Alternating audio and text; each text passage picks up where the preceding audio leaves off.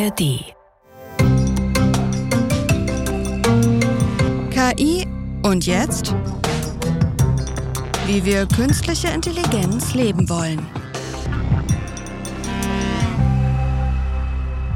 Hallo, herzlich willkommen zu KI und jetzt, wie wir künstliche Intelligenz leben wollen. Mit mir, der Journalistin Nadia Kailuli. Und mir, Aljoscha Burchardt, und ich bin Wissenschaftler. Wundervoll. Wenn ihr unseren Podcast noch nicht kennt, da habt ihr ganz schön was verpasst. Wir heißen KI und jetzt, ja, und ihr findet uns überall da, wo es Podcasts gibt. Hört gerne mal in die anderen Folgen rein. Aber jetzt geht es hier um ein sehr wichtiges Thema, Aljoscha. Ja, heute geht es um ein Thema, das sich reimt und vielleicht trotzdem nicht gut ist. Ja, es geht um KI und Demokratie und zwar genauer um die Auswirkung von Desinformation auf die Demokratie und zwar Desinformation, die aus KI-Systemen rauskommt, wie zum Beispiel aus den generativen KI-Systemen wie ChatGPT oder Bing Chat. Genau, das haben wir alle schon erlebt, ja, dass ChatGPT irgendwas da raushaut, wo man sich denkt, hä, Moment, das macht keinen Sinn. Deswegen, ne, mich werden fragen Leute immer so, ja, wie ist denn das? Benutzt du jetzt schon auch ChatGPT für deine Moderation? Information. Nein, benutze ich nicht, ja, weil die Arbeit ist mir viel zu blöd, dass ich dann nochmal gucken muss, ist das alles richtig, was mir da ausgespuckt wird und so, ne?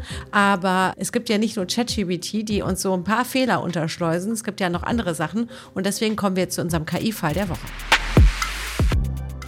Die kommenden zwei Jahre dürften hart werden. Das ist zumindest die Botschaft des Global Risk Report, den das Weltwirtschaftsforum am 10. Januar diesen Jahres veröffentlicht hat.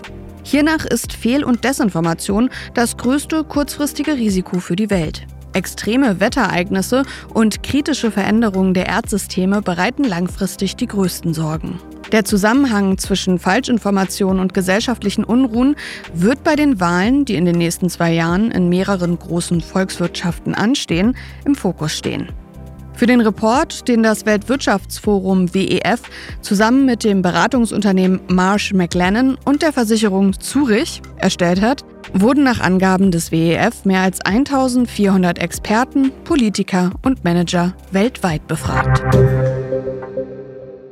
Ja, ich äh, muss sagen, es hat mich ganz schön auf den Hosenboden gesetzt, als ich dieses äh, Ergebnis hier gesehen habe, dass das wirklich diese Desinformation in Bezug auf die vielen, vielen Wahlen, die jetzt anstehen, wirklich als das größte kurzfristige Risiko gehandelt wird. Nun haben wir ja in anderen Folgen auch schon über äh, gefälschte Videos mit KI geredet, äh, Fake News, die Menschen absichtlich erzeugen, um anderen vielleicht zu schädigen oder sie in eine bestimmte politische Richtung zu drängen oder ähnliches. Aber heute reden wir ja wirklich jetzt über den Fall, wo KI, ich sage mal in Anführungsstrichen, eigentlich nur versehentlich äh, Informationen rausgibt, die nicht der Wahrheit entsprechen, was aber in dem Sinne eigentlich nicht Schuld des Systems ist, sondern eigentlich Schuld derer ist, die uns diese Systeme anbieten und sagen, das ist sowas wie eine Suchmaschine.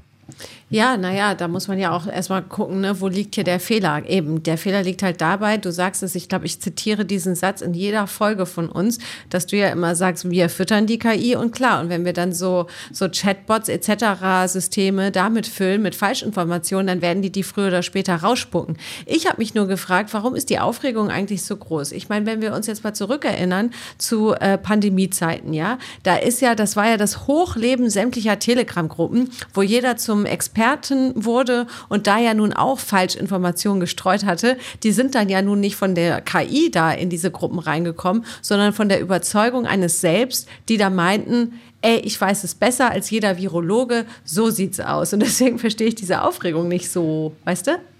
Ja, vielleicht nochmal eine kleine äh, Ergänzung oder Korrektur. Es werden ja nicht äh, Falschinformationen. Das System wird nicht mit Falschinformationen trainiert. Das System wird einfach mit ganz, ganz viel Informationen trainiert und erzeugt dann neue Texte. Und in diesen Texten können die Sachen eben so, wenn man sie so sagt, stimmen oder sie können eben nicht stimmen. Sie klingen plausibel, aber sind nicht unbedingt richtig. Und jetzt kommt eben die Verwechslung. Früher haben wir Suchmaschinen benutzt, äh, schon lange benutzt, um uns politisch zu informieren und sind dann auf irgendwelchen Seiten gelandet, die zum Beispiel bei äh, Report aus Mainz äh, oder beim RBB irgendwo standen. Und dann haben wir die durchgelesen und dann waren das Informationen, die von Menschen geschrieben wurden und dann war soweit auch alles gut. Und jetzt denken die Leute, hey, wie bequem ist das? Ich nehme mir jetzt so einen Chatbot, so wie Bing Chat, und frage den einfach, bevor ich jetzt irgendeine Seite lang und breit durchlese, frage ich den einfach, ähm, wenn ich möchte, dass ich weiterhin Fleisch essen darf, welche Partei soll ich denn dann wählen?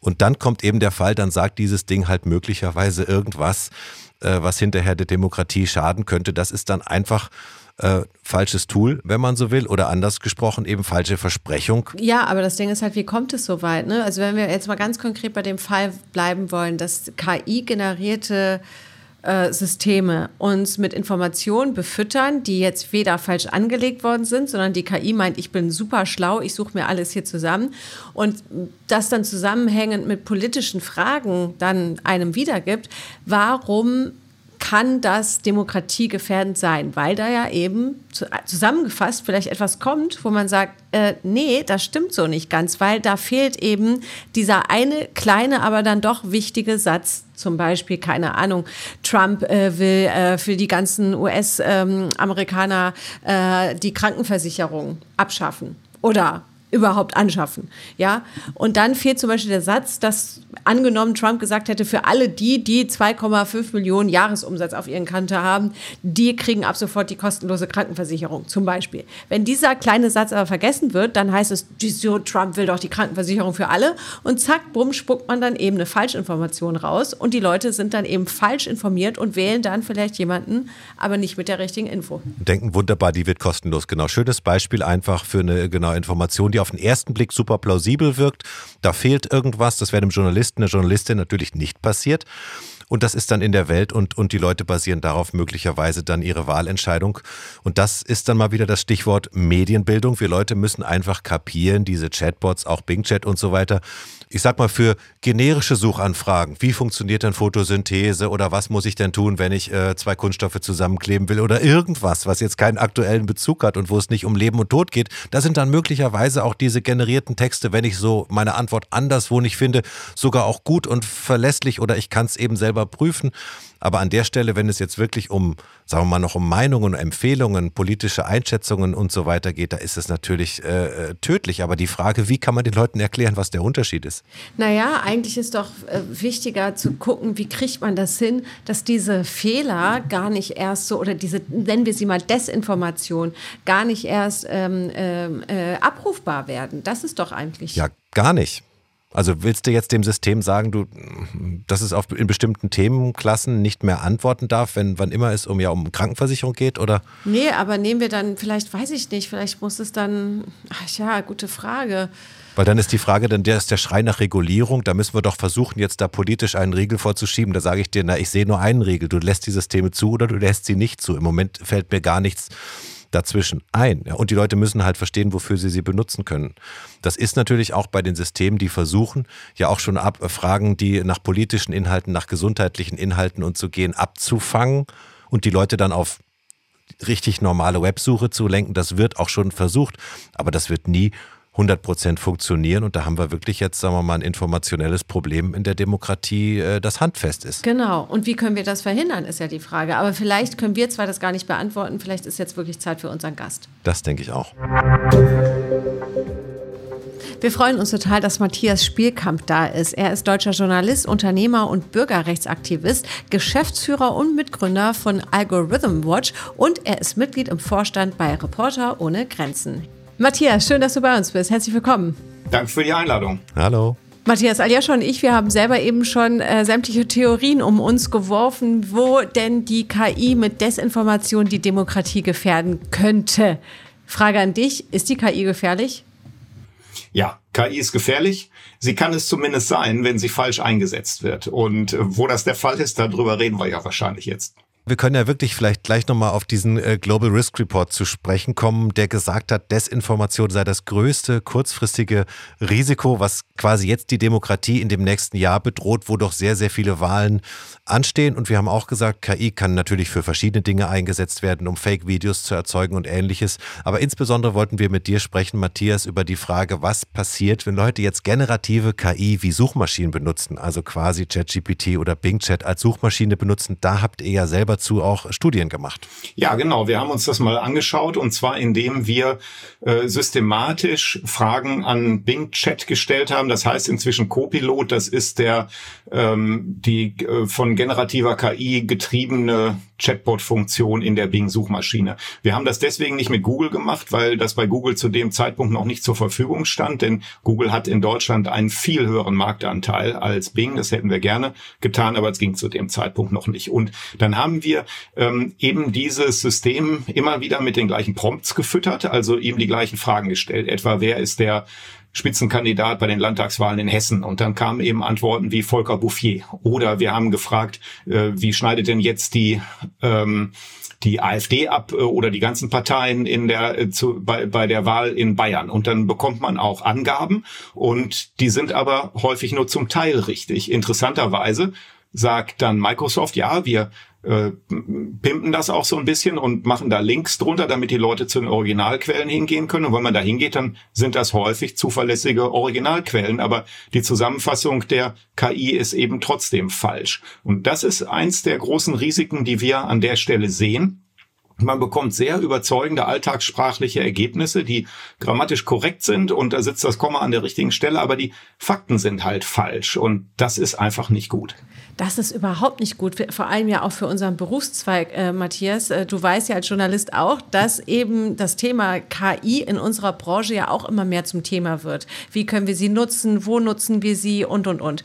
Und wenn wir uns jetzt mal vorstellen, dass da zum Beispiel ein äh, Volontär kommt, ja, der soll jetzt schnell für, keine Ahnung was, ARD aktuell, da einen Text zu irgendwas schreiben, bedient sich der KI und kommt dann auf solche Fehlerquellen, das ist ja der Untergang für uns Journalisten. Ja, also das halte ich auch für sehr problematisch. Ich traue den Journalistinnen und Journalisten zu, dass sie ähm, Verfahren entwickeln können, damit umzugehen. Ich bin zum Beispiel kein Gegner davon, diese Systeme auszuprobieren. Ich finde im Gegenteil, dass man das machen muss, um genau diese Erfahrungen zu sammeln, um zu verstehen, wie funktionieren die, was produzieren die auch für Fehler. Ähm, es gibt ja Leute, die sagen, das ist Teufelszeug und lass bitte die Finger davon. Ich sehe das anders. Das ähm, wird einfach ein Teil unseres Lebens sein, ist es ja jetzt schon.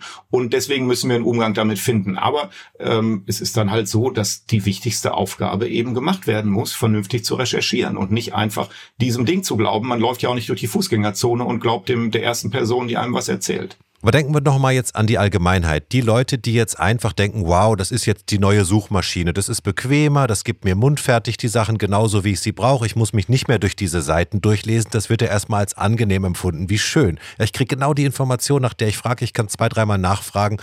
Also wir haben so ein bisschen auch im Vorfeld darüber äh, sinniert, was kann man denn jetzt tun? Also das wird ja bei solchen Sachen dann auch oft mal gesagt, kann man das nicht irgendwie durch Regulierung regeln? Kann man da nicht dafür sorgen, dass sowas nicht passiert, dass unsere Demokratie da nicht gefährdet wird? Siehst du da irgendeine Handhabe? Also jetzt außer das Ding komplett abzuschalten? Ja, ich glaube, man muss an vielen Schrauben drehen. Das ist immer so bei diesen doch, ähm, würde ich mal sagen, sehr komplexen Problemen. Da wird es auch nicht gelingen, eine einfache Lösung dafür zu finden. Und dann muss man aus verschiedenen Richtungen kommen. Ich bin selber eben Journalist und glaube ich dann recht naheliegend ein großer Fan von Medienkompetenz und Urteilskraft. Das heißt also, wir tragen ja hoffentlich dann auch dazu bei, dass die Leute aufgeklärt werden und auch ein bestimmte Vorstellung davon haben, dass man sich da eben nicht drauf verlassen kann. Aber da die Verantwortung nur auf die Individuen abzuschieben, das wäre halt falsch. Das heißt, es muss auch aus einer anderen Richtung kommen. Und wir sagen natürlich, dass zum Beispiel auch die Firmen selber eine Verantwortung übernehmen müssen und dieser etwa äh, Chatbot da von Microsoft viel zu früh in diese Suchmaschine integriert worden ist, zu einem Zeitpunkt, zu dem die überhaupt noch nicht in der Lage waren, das Ding vernünftig zu kontrollieren. Und wenn das jetzt dabei bleibt, dann muss man sie auch gesetzlich dazu verpflichten, dagegen was zu tun. Das glaube ich übrigens ist schon der Fall, weil es auf äh, europäischer Ebene den Digital Services Act gibt, der vor ähm, kurzem in Kraft getreten ist und der sieht vor, dass diese Unternehmen einen ein sogenanntes äh, Risikoassessment machen müssen. Das heißt, wo gehen Risiken von ihrer Suchmaschine aus? Und wir sind eigentlich der Ansicht, dass Microsoft das als ein Risiko identifizieren müsste und dann auch was dagegen tun. Oft ist es ja aber nun so, was dem einen schadet, nützt dem anderen dann, ja. Also wenn wir jetzt mal auf die bevorstehenden Wahlen blicken, zum Beispiel in, ja, also sei es die Landtagswahlen äh, in Deutschland, aber auch die US-Wahl, da kann man natürlich auch gucken, okay, wie können dann zum Beispiel ähm, potenzielle Kandidaten wie Trump davon profitieren, dass die KI eben nicht haargenau arbeitet und Informationen eben nicht komplett raushaut. Vor allem ja für diejenigen, wenn wir überlegen, ich informiere mich irgendwo ähm, und dann teile ich dann diese Information wieder in irgendwelche Telegram-Gruppen oder Chat-Gruppen. Wenn aber die Information, die ich bekomme, schwarz auf weiß von einem ähm, Tool, wie, wie wir jetzt besprechen, ausgespuckt wird, dann würde ich ja sagen, Moment mal Leute, das habe ich von, von dieser Quelle hier, ne? das ist hier eine, eine verifizierte Quelle, damit kann ich arbeiten. Und wenn ihr immer noch sagt, das stimmt hier alle nicht, dann seid ihr nämlich hier die Querdenker und nicht ich. Also will sagen, wie gehen wir dann damit um, dass diese Informationen dann ja in alles äh, Winde irgendwie auch gestreut werden. Das geht ja wahnsinnig schnell. Also wo, wo ist da auch unsere Aufgabe zu gucken, okay, was, was mache ich da jetzt und wem glaube ich am Ende? Ich versuche mal ganz kurz in verschiedenen Szenarien zu antworten. Das eine ist, eine Journalistin oder ein Journalist verwendet so eine äh, Funktion und gibt einfach eine falsche Information wieder. Das ist ein ziemlicher GAU in dem Sinne, dass ja der Leser oder die Leserin jetzt annehmen würde, das ist irgendwie überprüft, diese Information, weil es steht ja in dem Medium drin. Und dann hat der, dann haben die Medien versagt an der Stelle, muss man eben einfach sagen. Ja, also da kann man auch nicht die Verantwortung auf die generative KI schieben. Dann gibt's das Szenario, die Leute informieren sich direkt über so eine Suchmaschinenfunktion und dann muss man sagen, äh, dann haben die äh, nicht verstanden, wie es läuft, weil sie eben nicht einfach etwas, was eine Suchmaschine ausspuckt, als Wahrheit betrachten sollten. Das ist schon ein bisschen problematischer, weil ich hatte ja schon gesagt, also die Firmen behaupten eben immer, das sind äh, ganz tolle Systeme und dann steht irgendwo ganz klein, ne, ähm, muss nicht immer alles richtig sein, was da rauskommt und da geben die halt einen falschen Eindruck. Eindruck. Dann ist aber noch der Faktor meiner Einschätzung nach, und da kommen wir nochmal auf diesen Global Risk Report vom World Economic Forum, dass die Des- und Missinformation, die da als ein Riesenrisiko dargestellt wird, ich sehe das übrigens auch als ein großes Risiko, aber dass die nicht in erster Linie auf KI beruht, sondern die beruht auf anderen Mechanismen. Das heißt, äh, Trump geht halt hin und erzählt Lügen und alle wollen sie glauben. Und auch die, die sie nicht glauben wollen, berichten darüber. Und schon ist diese Lüge in der Welt. Und da hat generative KI oder KI im Allgemeinen gar keine Rolle gespielt dabei, ja. Und das kann dann unterstützt werden, das ist nochmal sozusagen Szenario 3b, ja, äh, dass Leute dann ähm, generative KI nehmen, um solche Deepfakes zu produzieren, die das unterstreichen. Also ne, Trump sagt, ähm, Hillary Clinton ist äh, todkrank. Und dann produziert einer eben so ein Fake-Video, wo man sieht, wie Hillary Clinton da irgendwie todkrank irgendwie über den Flur stolpert. Und das kann das dann sozusagen unterstützen. Wir schlittern doch jetzt hier in wieder was rein, was wir seit Jahren auch diskutieren, eben diese der, der schmale Grat, wenn wir über diese großen Plattformen sprechen, die dann früher auch bei YouTube oder so gesagt haben, naja, wir sind ja nur die Plattform, wir spielen hier was aus, was die Leute Leute damit machen, ist ja deren Sache. Man zieht sich raus quasi aus redaktioneller Verantwortung und sagt, ja, das ist nicht meine Schuld, was die Leute für Videos hochladen und was andere damit machen. so kann man ja dann sagen, ist nicht meine Schuld, was die generative KI hier aus den Daten der Menschheit rauslässt. Ja, ich bin ja nur der Anbieter. Da sind wir einfach wieder in einer Diskussion, die wir schon seit Jahren eben führen. Und dann natürlich die Paralleldiskussion, äh, der schmale Grad zwischen Schutz und Zensur. Ja, wenn man jetzt einfach sagt, diese, diese Dinger dürfen überhaupt nichts mehr zu politischen Begriffen, zu Gesundheit, zu den und den Themen dürfen diese Dinger überhaupt keine Auskunft mehr geben, dann haben wir es vielleicht auch das Kind mit dem Bade ausgeschüttet. Ne? Wie, wie kriegt man da den, den goldenen Mittelweg irgendwo hin? Ja, äh, gute Frage. Die ähm, EU-Kommission macht eben diesen Versuch mit diesem Digital Services Act. Aber kurz noch zu dieser Zensurfrage. Finde ich total spannend. Ja, ich würde mich ja erstmal auf den Standpunkt stellen, ähm, jetzt zu sagen, dass so eine KI, äh, so ein KI-Chatbot nicht in so einer Suchmaschine drin sein darf, ist gar keine Zensur. Man kann nur Menschen zensieren, aber keine Maschinen, ja. Aber da könnte man sich, glaube ich, auf einem juristischen Symposium ein paar Tage lang drüber unterhalten, ohne zu einem Mir kommt da gerade eine Idee für ein Symposium. gemeinsamen Ergebnis zu kommen. Ja, aber das andere ist eben ähm, diese Frage nach den systemischen Risiken. Also die, die, äh, ähm, dieses neue Gesetz sagt, die großen Plattformen, die groß deswegen, weil man eben annimmt, die haben einfach einen wahnsinnigen Einfluss. Ja, also das sind Plattformen mit mehr als 45 Millionen Nutzerinnen und Nutzern in Euro in der EU. Die müssen ihre eigenen Systeme überprüfen, ob von denen äh, Risiken, systemische Risiken für unser Gemeinwesen ausgehen. Und dazu gehört sowas wie zum Beispiel mentale Gesundheit. Ja, also wird da irgendwie jemand, der Depressionen hat, manipuliert. Dazu gehört aber auch etwa die Integrität von Wahlen. Ne? Und ähm, das heißt, man versucht genau diesen Mittelweg zu gehen, nicht konkret Informationen zu regulieren, sondern das Entstehen und das Verteilen und das Befördern oder Unterdrücken von solchen Informationen in den Blick zu nehmen und zu sagen, also wenn ihr da Mist baut. Ja, zum Beispiel, indem ihr solche Systeme zu früh auf den Markt werft und die spucken eben nur Blödsinn aus, dann habt ihr dagegen verstoßen. Aber nicht etwa, weil man der Ansicht ist, äh, dass jetzt diese KI nicht Volker Bouffier als, ähm, als Spitzenkandidaten nennen darf. Das dürfte ich ja auch. Ich dürfte jetzt in diesem Interview sagen, ähm, ne, ähm, Markus Söder ist der nächste Kanzlerkandidat. Ja, da könnte mir keiner was. Das wäre Unsinn, das wäre vielleicht sogar eine Lüge, aber das wäre keine Diffamierung, keine Beleidigung und nichts dergleichen. Und das unterfällt der Meinungsfreiheit, das zu sagen. Ne? Und dann sind halt die Leute blöd, die drauf reinfallen. Aber die Frage ist doch dann, wenn man sich das so anhört, würde es überhaupt die Möglichkeit geben, ein KI-generiertes Tool so zu konzipieren, dass ich alle Informationen richtig bekomme, ausführlich. Weil wie soll die KI das machen, wenn ich eine Frage stelle und es gibt mir nur die halben Antworten und nicht die ganzen äh, oder zu viele und lässt dann, wenn nur ein Komma irgendwann mal gefehlt hat, lässt er dann den Rest weg. Also könnten wir überhaupt den Anspruch stellen zu sagen, wenn ich für Informationen die KI nutzen will, dann will ich sie auch 100 Prozent. Geht das überhaupt? Meine Vermutung ist nein. Ja, und. Äh, ja, danke, das wollte ich ja, hören. Ja, die Behauptung ist aber, ja, es, also ich meine, es gibt diejenigen, die sagen, ja, ja, das kriegen wir hin. Ja, wir können also Systeme bauen, mit denen man dieses sogenannte Feintuning so macht, dass die äh, von einem Large Language Model ausgespuckten Informationen so genau überprüft werden, dass da nichts Falsches mehr dabei rauskommt. Ich sage, das ist Quatsch, ja. Ähm, und äh, es ist aber eben eine dieser am heftigsten geführten Diskussionen, die die es im Moment gibt. Das äh, Large Language Model selber, da bin ich eben auch der äh, festen Überzeugung, bei dem, was ich davon verstehe, wie die Dinger funktionieren, ist es nicht möglich, das herbeizuführen. Und ob man es jetzt so ein angeflanschtes System möglich macht, da ist ja eigentlich Aljoscha der Experte. Ja, ich schüttle die ganze Zeit schon den Kopf, dass das äh, sieht man im Podcast jetzt nicht so gut. Sehe ich sehe das genauso wie du, Matthias. Natürlich ist es nicht möglich und schon weil die Menschen sich auch nicht einig sind bei gewissen Aussagen, sind die nun falsch oder halb wahr oder unwahr. Und wenn die Menschen sich nicht einig sind, können die Maschinen auch sich nicht einig sein. Das heißt, äh, das, wird, das wird sowieso ähm, äh, nie gehen. Und es gibt Aussagen, die sind eben auch so schwammig. Jetzt, was weiß ich, hat der Kapitalismus sich bewährt oder so. Da können auch Menschen trefflich drüber streiten. Da kannst du einen Sonderforschungsbereich machen. Da kann man nicht überprüfen, ob die Antwort jetzt die drei Sätze, die da rauskommen, wahr oder falsch oder, äh, oder, oder, oder keins von dem sind.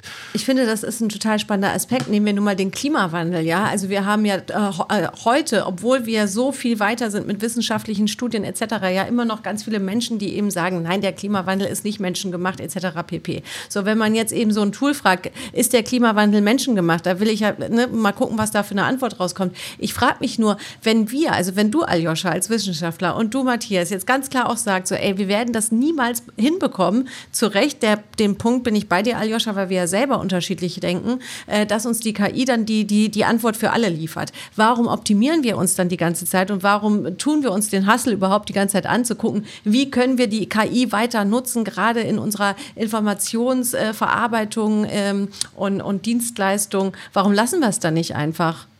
Ich glaube eben, dass man bei bestimmten Anwendungen tatsächlich auch gar nicht so stark auf KI setzen sollte. Das heißt, es sollte eigentlich unsere menschliche Klugheit sein, zu entscheiden, wofür verwenden wir es denn und wo lassen wir es bleiben.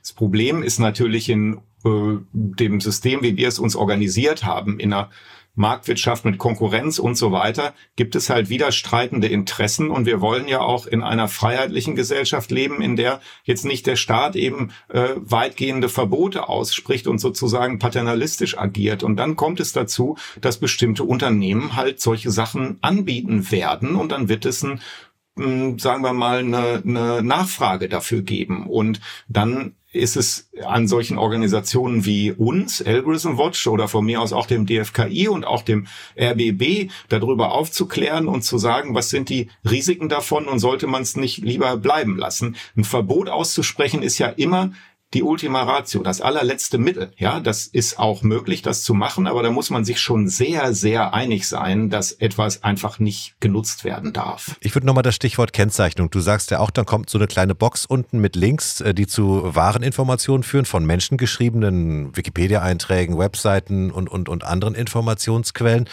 Die könnte man die Maschinen ja auch zumindest mal dahin bringen, nach einer bestimmten Definition eben hier Themen gefragt werden, die demokratiegefährdend sind, dass da ein großes Fenster aufgeht und sagt, Achtung, du fragst hier nach einer Sache, die hat mit Wahlen und mit Parteipolitik oder mit Gesundheit oder mit anderen Themen oder mit Bombenbau oder mit anderen Dingen, die man nicht möchte, zu tun.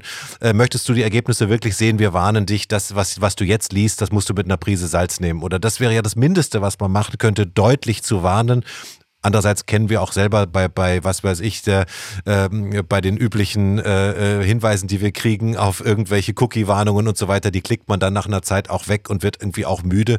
Aber das wäre ja vielleicht auch so eine, so eine Zwischenlösung zu sagen.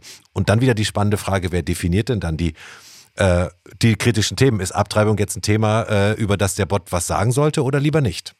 Ja, Aljoscha, jetzt hast du ja praktisch die Einschränkung schon selbst hinterhergeschoben. Wer entscheidet denn dann darüber, dass bei einem bestimmten Thema ein Warnhinweis aufblinkt und bei einem anderen nicht? Wir führen ja jetzt schon die ganze Zeit diese sehr komplizierte Diskussion. Wir wollen, dass die Plattformen bestimmte Inhalte Moderation machen, ja, äh, und geben damit den Plattformen selber immer mehr Macht darüber, welche Informationen denn befördert werden und welche unterdrückt werden. Und das ist ein klassisches Dilemma, weil es keine wirklich gute Lösung dafür gibt, ne? sondern wir immer da so dran rum äh, ähm, und gucken, äh, ob es so ein bisschen besser geht als anders. Aber so sehe ich das mit diesen Systemen auch. Und ich muss einfach auch sagen, ähm, es gibt ja so simple Beispiele. Ne? Wenn man jetzt also wissen möchte, was mehr Wasser enthält und wie viel eine Gurke oder ein Apfel, dann ist äh, ein Large Language Model, also ChatGPT zu fragen, ist dann besser als Google zu fragen, weil die meisten Leute gar nicht so richtig auf die Idee kommen, wie sie denn eigentlich diese